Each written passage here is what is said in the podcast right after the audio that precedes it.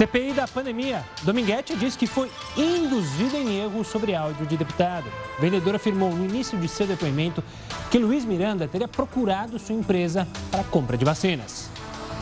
Arthur Lira diz que não há disposição política para impeachment.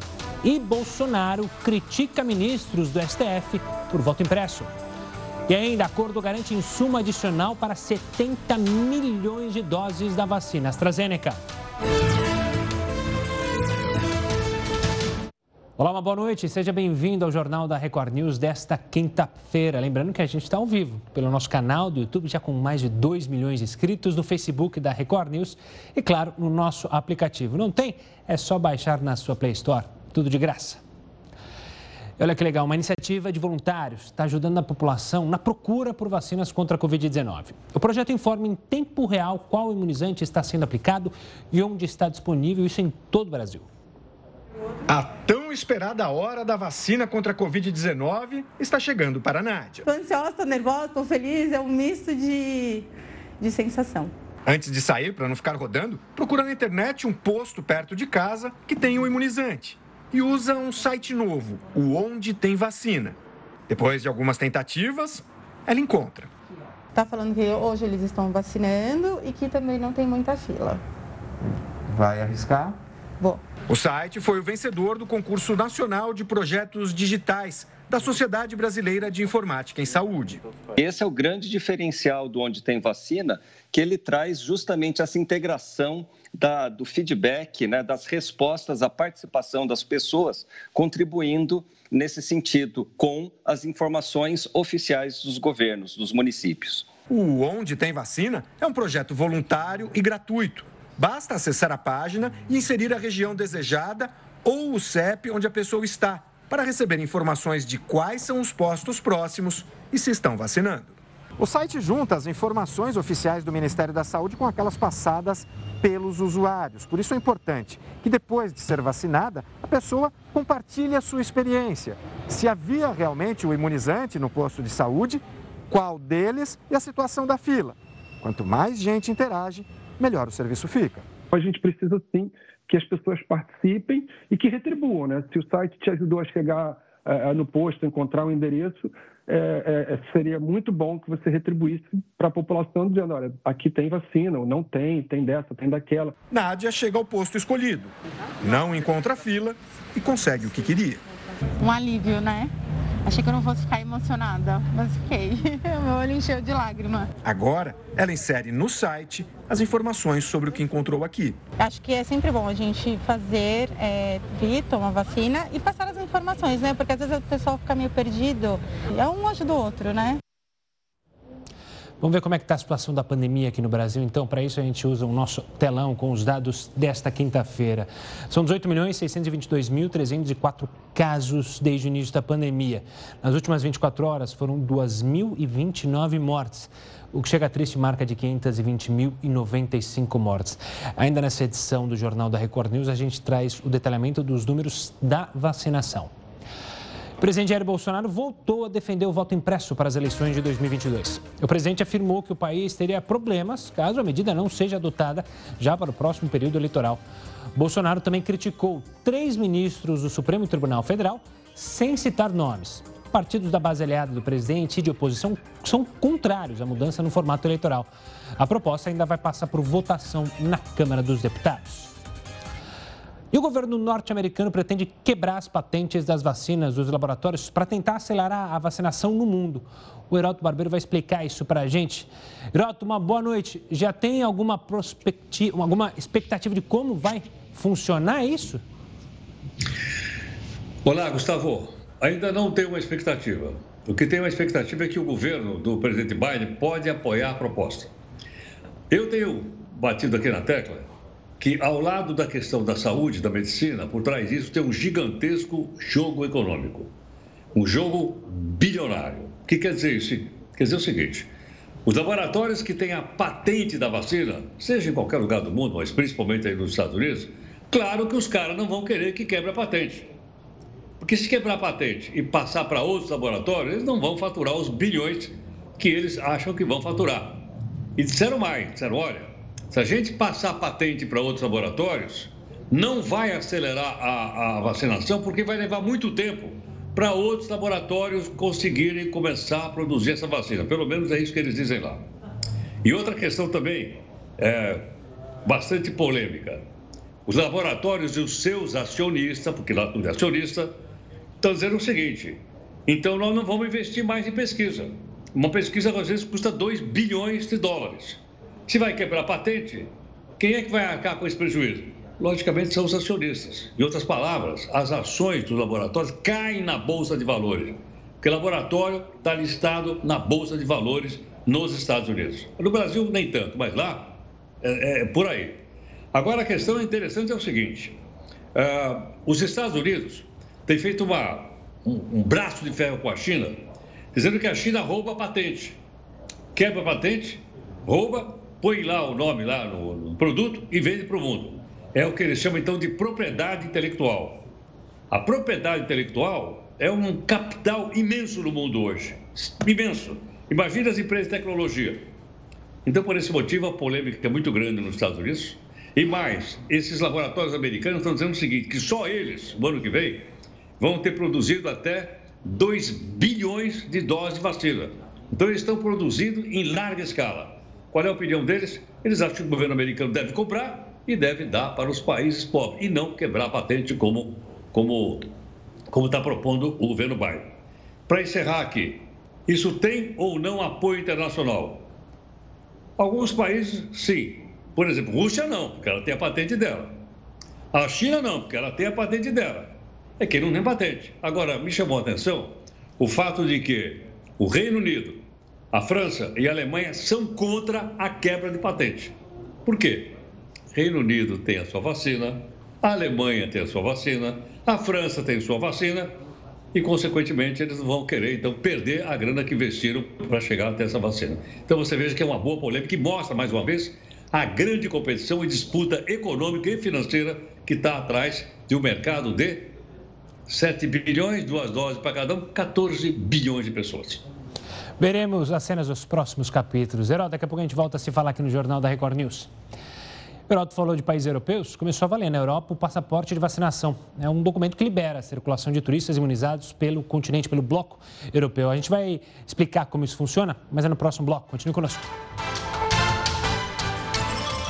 Estamos de volta para falar de economia, porque 130 países assinaram um acordo para a criação de um imposto global para empresas multinacionais. Mas como que isso pode afetar o Brasil, por exemplo? É, como que isso vai funcionar? A gente vai conversar sobre esse assunto com Gabriel Quintanilha, advogado especialista em Direito Econômico e Tributário, professor da Fundação Getúlio Vargas. Gabriel, uma boa noite, obrigado pela participação aqui conosco. Antes de mais nada, é, é mais um passo né, adiante desse imposto. É, quão importante foi a assinatura desses 130 países para seguir adiante essa proposta? Boa noite, tudo bem? É uma honra, uma alegria estar aqui falando sobre esse assunto, que é um assunto muito relevante, se considerarmos que há grandes paraísos fiscais ainda no mundo. Uh, os países vivem em guerra fiscal, principalmente considerando as figuras das big techs, as empresas de tecnologia, uh, que muitas vezes transferem sua propriedade intelectual uh, para buscar países com tributação privilegiada. E esse cenário uh, atraiu muitas empresas para países, por exemplo, como a Irlanda, cuja tributação é de 12,5%, eventualmente alguns benefícios fiscais reduzem para até 4%. Ou seja, essa, esse tratado global, ele simplesmente ele afasta esses paraísos fiscais, uh, países com tributação privilegiada, permitindo uma tributação única, o que vai gerar um equilíbrio muito maior entre os países uh, no mundo inteiro. E é possível realizar essa iniciativa? Já tem um esboço, é porque imagino quão complexo deve ser tributar um, criar um tributo mundial quando a gente se fala no globo, é, em todos os países envolvidos e em grandes gigantes, como você falou das fintechs.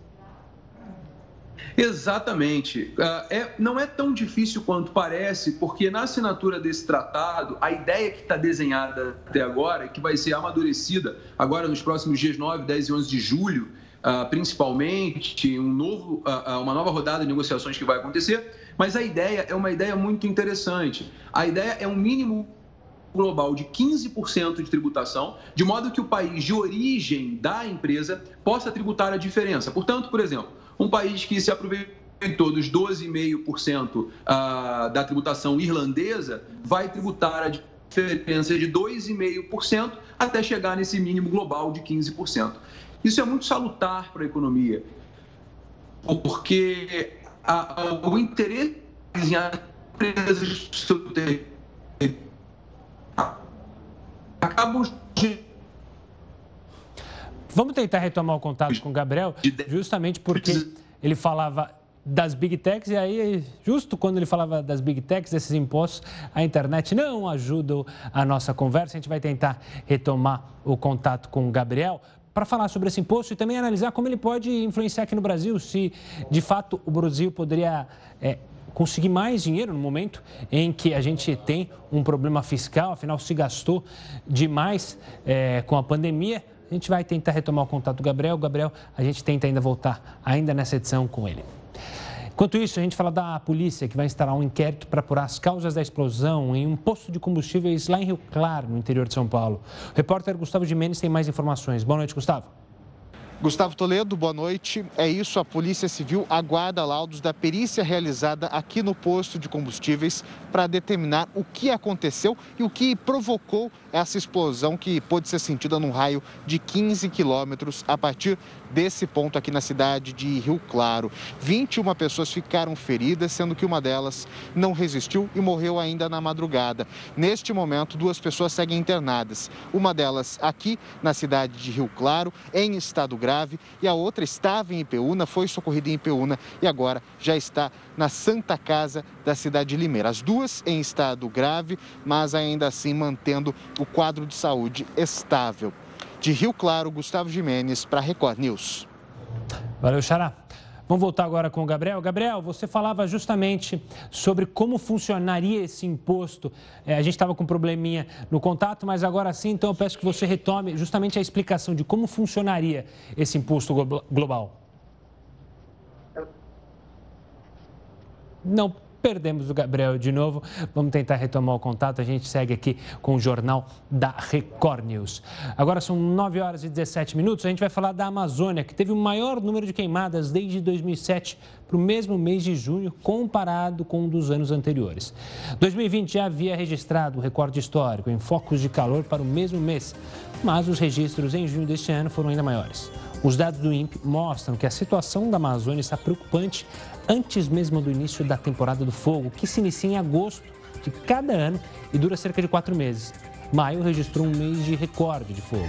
Satélites do INPE registraram 1.166 focos de calor, um aumento de 49% do que o registrado em maio de 2020. O número em maio deste ano também foi de 34,5% superior à média histórica do mês. A gente vai ver aqui no telão um aumento consecutivo do registro de fogo na Amazônia para o mês de junho desde 2019. Para isso a gente tem aqui na tela. Então, em 2019, 1.880 focos. Passou para 2.248 em 2020 e agora já 2.308 em 2021. A gente tem o dado que mostra o aumento de 2,6% na comparação entre 2020 e 2020, números preocupantes sobre a situação da Amazônia, repetindo, agosto que começa a temporada é, ali de maior focos de incêndio, a gente segue, claro, acompanhando. Olha, o primeiro-ministro do Japão estuda a possibilidade de não liberar a presença de público durante as Olimpíadas de Tóquio. A repórter Silvia Kikuchi traz mais informações direto do Japão. Boa noite, Silvia.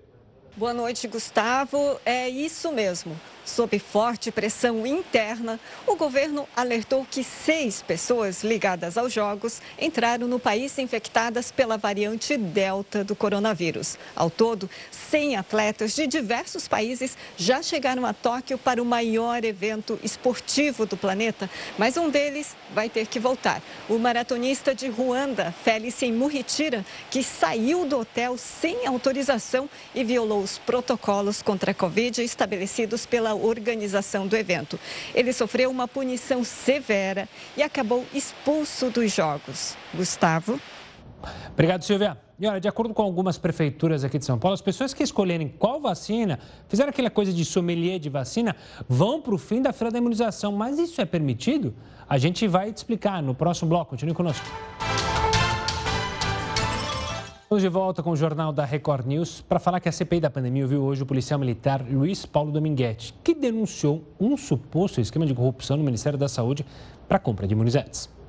Luiz Paulo Dominguete se denomina representante da Davat Medical Supply, empresa que venderia vacinas da AstraZeneca. Ele é policial militar da ativa do estado de Minas Gerais e afirmou que ofereceu 400 milhões de doses do imunizante a um preço muito abaixo do valor de mercado, 3 dólares e 50 centavos. Dominguete disse que foi num jantar com o então diretor de logística do Ministério da Saúde, Roberto Dias, que a proposta de propina teria sido feita. Era um dólar por dose. Um dólar por dose. Nesse encontro estariam presentes também o coronel Marcelo Blanco, assessor do Departamento de Logística do Ministério, que perdeu o cargo, e também Alexandre Martinelli, ex-subsecretário de Assuntos Administrativos do Ministério. No entanto, a Davat, que tem sede nos Estados Unidos, afirma que Luiz Paulo Dominguete não possui vínculo empregatício com a empresa, atuando como vendedor autônomo, e que ele apenas intermediou uma negociação negociação com o governo. Já a AstraZeneca, também em nota, afirmou que não disponibiliza a vacina por meio do mercado privado. Mas o ponto alto do depoimento foi quando Dominguete disse que o deputado federal Luiz Miranda tentou negociar diretamente com a Davat a compra de vacinas e apresentou um áudio que teria sido enviado pelo responsável da empresa.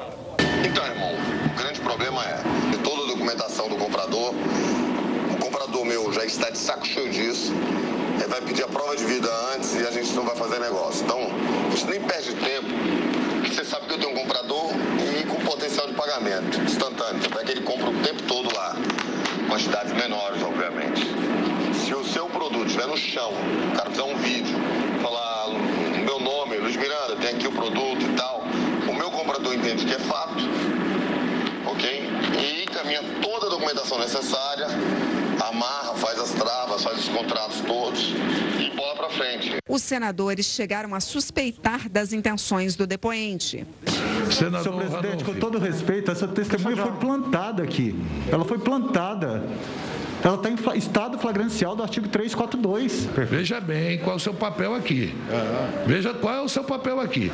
Do nada surge um áudio do deputado Luiz Miranda, tá certo? Chapéu de otário é marreta, irmão. Tá brincando com a gente? O celular de Luiz Paulo Dominguete foi apreendido pela Polícia Legislativa. Depois de saber que o áudio não tratava de compra de vacinas, Dominguete voltou atrás e disse que pode ter sido induzido ao erro. Sobre as suspeitas para a compra das vacinas da AstraZeneca, parlamentares da oposição enviaram ao Supremo uma notícia crime contra o presidente Jair Bolsonaro e o ex-diretor de logística do Ministério da Saúde, Roberto Dias. A ministra Rosa Weber despachou o pedido de investigação para análise da Procuradoria-Geral da República. Já que a gente falou de vacina, vamos ver como é que está o andamento da vacinação aqui em todo o país. Que já receberam a primeira dose, a gente tem a feliz soma de mais de 100 milhões de doses. Mas, primeira dose, 75 milhões 229.557 brasileiros que já receberam a primeira dose. Com a segunda dose, mais a dose única, a gente fez essa soma agora, lembrando que a Janssen já está é, em alguns postos de saúde do Brasil ela é dose única. 26 milhões 895 mil e 59 brasileiros, então, já com as duas doses, ou então foram vacinadas com a vacina da Janssen. Por falar em vacina, começou a valer na Europa o passaporte de vacinação. O documento libera a circulação de turistas imunizados pelo continente. A medida entra em vigor em um momento delicado. Os motivos são explicados pelo diretor da Organização Mundial da Saúde na Europa, Hans Glug. Ele afirmou que o crescimento do número de casos é impulsionado pelo relaxamento das restrições, aumento de viagens, aglomerações nos Jogos da Eurocopa e disseminação da variante Delta, encontrada pela primeira vez na Índia e que é mais transmissível que as outras cepas. O Centro de Controle de Doenças do continente alerta que essa mutação vai ser responsável por 90% das infecções em agosto nos países europeus. Apesar do avanço da doença no continente, começou a valer hoje, aqui na Europa, o chamado passaporte da vacinação para tentar recuperar o turismo em pleno verão no hemisfério norte.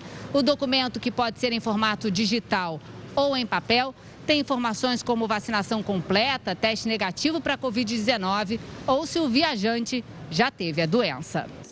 Os imunizantes válidos até agora são os aprovados pela Agência de Medicamentos da Europa.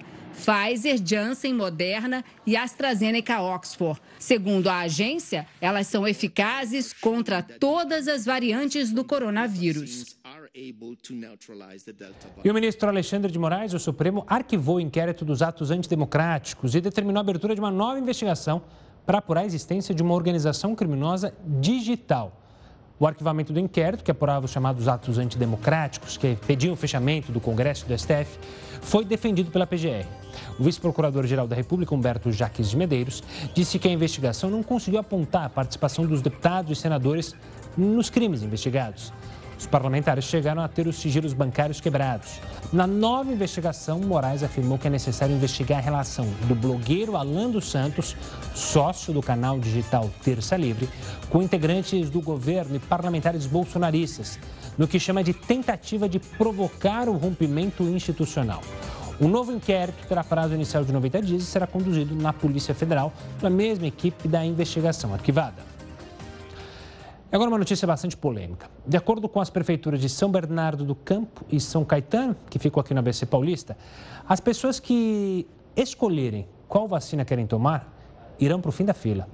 Pois é, a estratégia entrou em vigor hoje é destinada às pessoas que chegam aos postos de saúde e perguntam qual o laboratório de origem do imunizante. As equipes de saúde foram instruídas a pedir que essas pessoas assinem um termo de responsabilidade, deixando claro que se negaram a receber imunizante por causa da marca.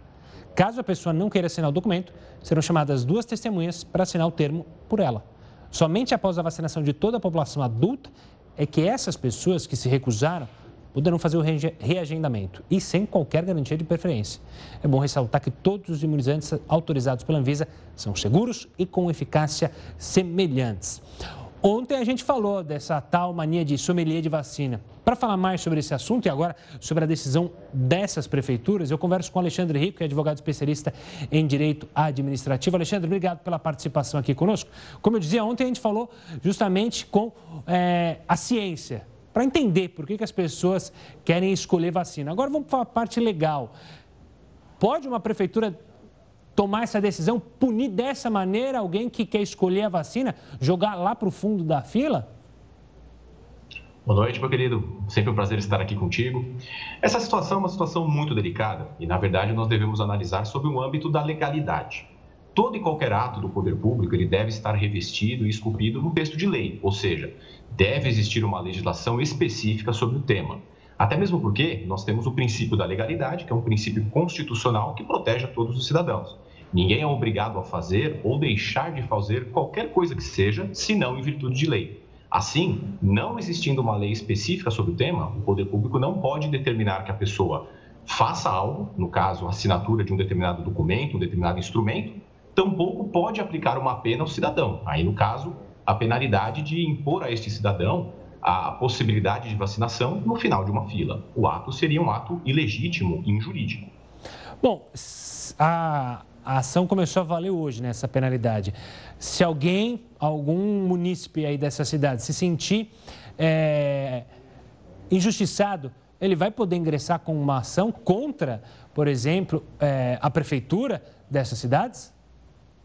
Exatamente. As pessoas que se sentirem constrangidas, as pessoas que se sentirem lesadas em seus direitos em relação a uma conduta dessa natureza, elas podem sim é, promover as ações específicas para tanto. O fato é que toda e qualquer ação do poder público, ela deve estar pautada em lei. Deve existir uma lei específica determinando o ato e promovendo a especificação de uma tipificação de conduta com pena, ou seja, deve haver o ato e a previsão de pena. Inexistindo um ato legislativo, a ação é ilegítima e o cidadão tem os seus direitos assegurados. O cidadão também tem deveres, né, Alexandre? Nesse caso, é, ele tem o direito de ficar escolhendo qual vacina ele quer meramente por um achar que aquela vacina não é tão segura ou aquela vacina vai deixar ele acamado durante um período que ele não quer, ficar ali é, com calafrios, porque ouviu dizer que a vacina tem uma reação mais forte, ele pode, ele tem esse direito? Olha, como você bem pontuou, todas as vacinas que estão aqui no Brasil são vacinas aprovadas pela Anvisa. Logo, as vacinas elas são vacinas legítimas, vacinas de qualidade, que podem ser utilizadas pelas pessoas. O fato é que nós estamos num momento muito delicado. As pessoas estão escolhendo vacinas, as pessoas estão é, fazendo, estão condicionando a sua vacinação a determinadas marcas porque entendam que são melhores ou não. É um fato muito subjetivo.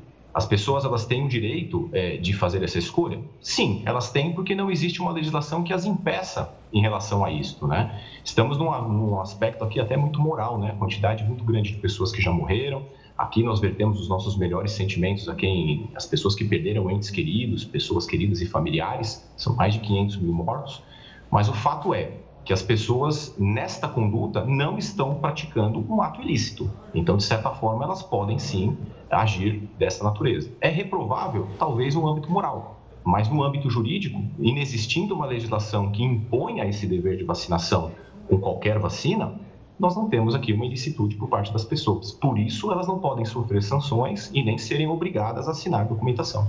Ou seja, a única questão que caberia, então, às prefeituras foi justamente dar andamento na fila da xepa, ou seja, as pessoas que não querem ser vacinadas, chamar quem quer ser vacinado. Esse é o único é, jeito dessa sinuca de bico que foi criada nessa situação criada aqui no país? Olha, investir num conceito de educação para as pessoas, até para quebrar esse paradigma negativo de que esta ou aquela vacina é melhor, né? então esclarecer as pessoas a qualidade das vacinas, trabalhar sim este conceito que você acabou de pontuar, e no caso do poder público entender que ele quer obrigar as pessoas a uma determinada ação e prever uma pena para tanto, trabalhar os atos legislativos para isso, ou seja, criar instrumentos, tal como aconteceu no início da pandemia com a questão das máscaras. No primeiro momento, as pessoas devem usar máscara sob pena de uma multa. É, isso seria legítimo. No entanto, legislações foram criadas, então o ato passou a ser um ato legítimo do poder público. Então, trabalhar dentro do conceito de legalidade. Alexandre, obrigado pela participação aqui, pela explicação sobre mais essa polêmica envolvendo as vacinas e a pandemia aqui no Brasil. Um forte abraço e até a próxima, Alexandre. Olha, o primeiro dia de julho começou com temperaturas, adivinha, negativas em mais de 20 cidades lá de Santa Catarina. Mesmo com o frio, o comércio comemora o movimento nas ruas e tenta se recuperar das perdas provocadas pela pandemia. Sair de casa cedo exige coragem e roupa quentinha. Tem dias que está dando muito gelado, né? Tem que sair bem agasalhada, de touca, casaco. Uma fina camada de gelo cobriu os gramados pela manhã na Serra Catarinense. Depois de três dias seguidos, a neve não voltou, mas a geada pintou as paisagens de branco. Pequenos lagos chegaram a congelar. A temperatura mais baixa foi registrada em Urupema, 3 graus negativos. A onda de frio ajudou parte do comércio. Alguns lojistas comemoram o aumento nas vendas. É que muitas pessoas deixaram de comprar roupas de inverno no ano passado por causa da pandemia e agora sentiram na pele a necessidade de reforçar o guarda-roupa. Thelma comprou duas peças de lã para enfrentar o frio que está só começando. Friozinho anima a gente, né? A, a rever o guarda-roupa com esse tempo aí também de pandemia e a gente dá uma lembrada do que é bom. Nesta loja, o estoque está perto do fim. A dona diz que as vendas aumentaram 60% em relação ao inverno passado. A gente percebeu que as pessoas estão saindo um pouquinho mais depois da vacinação. E essas pessoas estão olhando os armários e estão vendo que realmente a coleção que elas tinham já não serve mais, estão com vontade de voltar à velha rotina. Olha que notícia bacana. A Fiocruz fechou um acordo com a AstraZeneca para garantir a entrega do ingrediente farmacêutico ativo, o IFA, que é utilizado para a produção de mais de 20 milhões de doses da vacina contra a Covid-19. Um outro contrato já contemplava a aquisição de insumos para a produção de cerca de 50 milhões de doses. As vacinas vão fazer parte das entregas do segundo semestre, juntamente com a produção nacional. Agora, a Fiocruz, então, poderá produzir ao todo 70 milhões de doses adicionais de eliminar o risco daquela interrupção de aplicações por falta de insumo que muita gente fica preocupada, tomou a primeira dose e aí fica esperando para tomar a segunda dose, ou quem está ansioso para tomar a primeira dose e não tem vacina. Então, uma ótima notícia. Vamos falar agora com o Heraldo Barbeiro, porque o Senado aprovou um projeto que busca facilitar durante a pandemia a comprovação de vida por aposentados e pensionistas beneficiários do INSS. Heraldo, como é que isso vai funcionar, hein? Olha, tem duas coisas que a gente precisa falar para os aposentados ou para familiares de aposentados, são milhões de pessoas espalhadas pelo nosso país. Então, a informação uh, mais fácil da gente lembrar é o seguinte: o pessoal de março e abril do ano passado, 2020, tinha prazo até ontem para fazer a prova de vida lá no INSS. Até ontem. O pessoal de maio e junho do ano passado começa a fazer prova de vida a partir de amanhã. Então, hoje já está valendo, mas amanhã, dia normal de trabalho, o pessoal pode fazer a prova de vida amanhã. Então, acho que essas duas informações são importantes. Agora, outra é o seguinte: e se o cidadão de março e abril do ano passado perdeu o prazo ontem, o que, que vai acontecer? Vai parar o recebimento? Bom, se ele não se mexer, pode parar sim o recebimento. Mas tem um prazo para a pessoa fazer isso, para ela recompor isso. O que, que ela faz? Ela deve imediatamente entrar no aplicativo Meu INSS e preencher os dados lá no Meu INSS.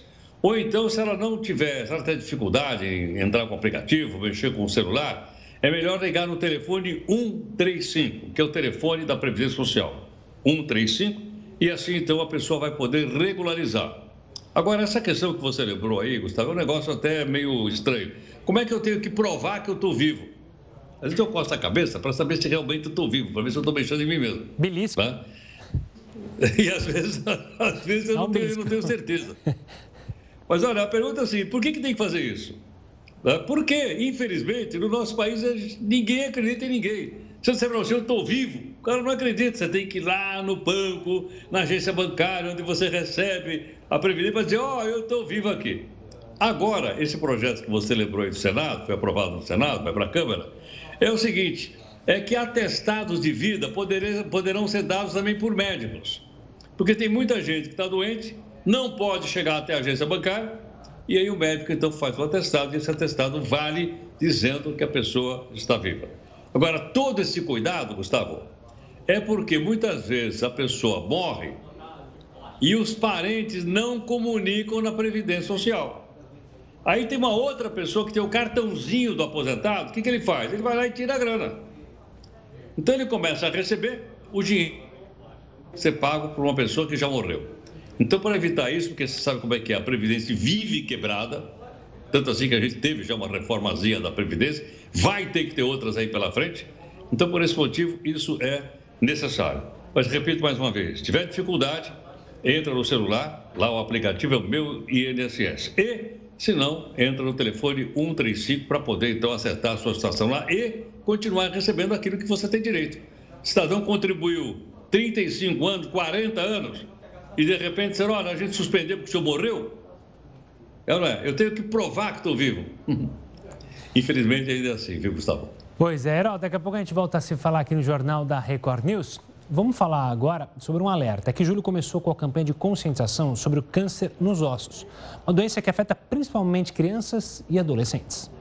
Um passinho de cada vez. Tem sido assim a luta da Maria Eduarda, a Duda, de 12 anos, desde a descoberta de um câncer no osso da perna esquerda no fim do ano passado. Ela brincando com um primo de 3 anos de idade, ele tombou na perna dela. E esse tombo, o joelho começou a inchar. Ficou inchado, inchado. Aí teve um dia que ela não conseguia mais pôr o pé no chão. Logo depois do primeiro raio-x no pronto-socorro, a Duda começou a fazer tratamento no Instituto Nacional do Câncer, o INCA. Em abril, ela foi operada para tirar o tumor e está sendo acompanhada por profissionais do Instituto Nacional de Traumatologia e Ortopedia, o INTO, no centro do Rio. Já são seis meses na luta. Fazia muito tempo que eu não colocava o pé no chão. E aí minha mãe começou a chorar por ter conseguido. O câncer ósseo representa apenas 2% de todos os tipos de câncer do Brasil, de acordo com dados aqui do Instituto Nacional de Traumatologia e Ortopedia. É um índice relativamente pequeno, só que ele aparece principalmente em crianças e adolescentes em fase de crescimento. E, como todo tipo de câncer, o diagnóstico precoce é fundamental. Quando o tumor é identificado no início e não é tão grande, o índice de recuperação é maior e há chances de cura. O INTO faz um alerta sobre os sinais: dores intensas e constantes de leve a moderada, inchaço na região onde dói, dificuldade de mobilidade e dificuldade grave para respirar. Primeiro sinal que aparece é dor. Então, ninguém pode negligenciar uma queixa de dor no aparelho locomotor, no, no, no, no, braço. Então, sempre valorizar a queixa da criança. A criança não se queixa, a criança não simula, essa é, é a verdade. Para alertar sobre a doença e ajudar outras pessoas com o mesmo problema, a Duda ganhou o incentivo da família e passou a compartilhar nas redes sociais um pouquinho da batalha contra o câncer. Eu gosto de contar o, tudo que eu passo para que elas vejam e ver que elas também conseguem. Voltando a falar de política, o presidente da Câmara dos Deputados afirmou hoje que não vê condições políticas de um processo de impeachment contra o presidente Jair Bolsonaro. Arthur Lira ainda disse que um processo desse tipo não é feito apenas com depoimentos, se referindo à CPI da pandemia. Para ter início um possível processo, segundo ele, é necessário que o presidente da Câmara dos Deputados avalie e aprove a medida. Mais de 100 pedidos para interromper o mandato de Jair Bolsonaro já foram protocolados mas até o momento nenhum foi aprovado e seguiu adiante. E a partir de hoje, motoristas profissionais com carteiras de categorias C, D e E que estão com a CNH vencida podem pagar uma multa de, 40, de mais de R$ 1.400. Perdão, quase que eu assustei o motorista, hein? R$ 1.400 caso sejam flagrados dirigindo sem o exame toxicológico obrigatório. Cerca de 330 mil motoristas de vans, caminhões e ônibus se encontram nesse exato grupo e pelo menos um terço deles ainda não realizou o exame. Essas penalidades foram estabelecidas pela nova lei de trânsito e passou a vigorar em abril deste ano. Então, atenção você, motorista, para não dar bobeira. Cientistas de Israel inventaram um método para fazer exames de sangue sem precisar colher uma gota do material. Um exame de sangue sem usar nenhuma agulha. Cientistas israelenses encontraram uma maneira revolucionária de analisar o sangue examinando os vasos sanguíneos nas pálpebras por alguns segundos. Por enquanto, o dispositivo permitirá os primeiros testes de hemograma, mas a nova tecnologia visa eliminar o uso de agulhas na maioria dos testes, que hoje exigem uma amostra de sangue retirada de um dedo ou braço. A equimofobia é o medo de agulhas e é bem comum. Cerca de 10 em cada 100 pessoas vivem com esse medo e pesquisadores no mundo inteiro vêm tentando encontrar novas formas de aplicar injeções e tirar sangue sem o uso da agulha. Mas até hoje houve pouco progresso. A capacidade de realizar um exame de sangue sem o risco de causar dor com uma agulha é uma grande motivação, conta Harel Bares. Ele é médico no Centro de Inovação ARC em Israel, onde o novo método foi desenvolvido. Bares também dirige o Laboratório Espacial do Centro. E ele diz que o espaço é um ótimo combustível para fornecer melhorias para o cuidado e a saúde aqui na Terra e para repensar os limites da medicina de hoje. A tecnologia vai ser colocada em órbita em outubro de 2021, com turista espacial israelense. Um grupo de associações empresariais enviou uma carta ao governo pedindo o retorno do temido horário de verão é que, de acordo com essas associações, o horário estendido favorece os negócios.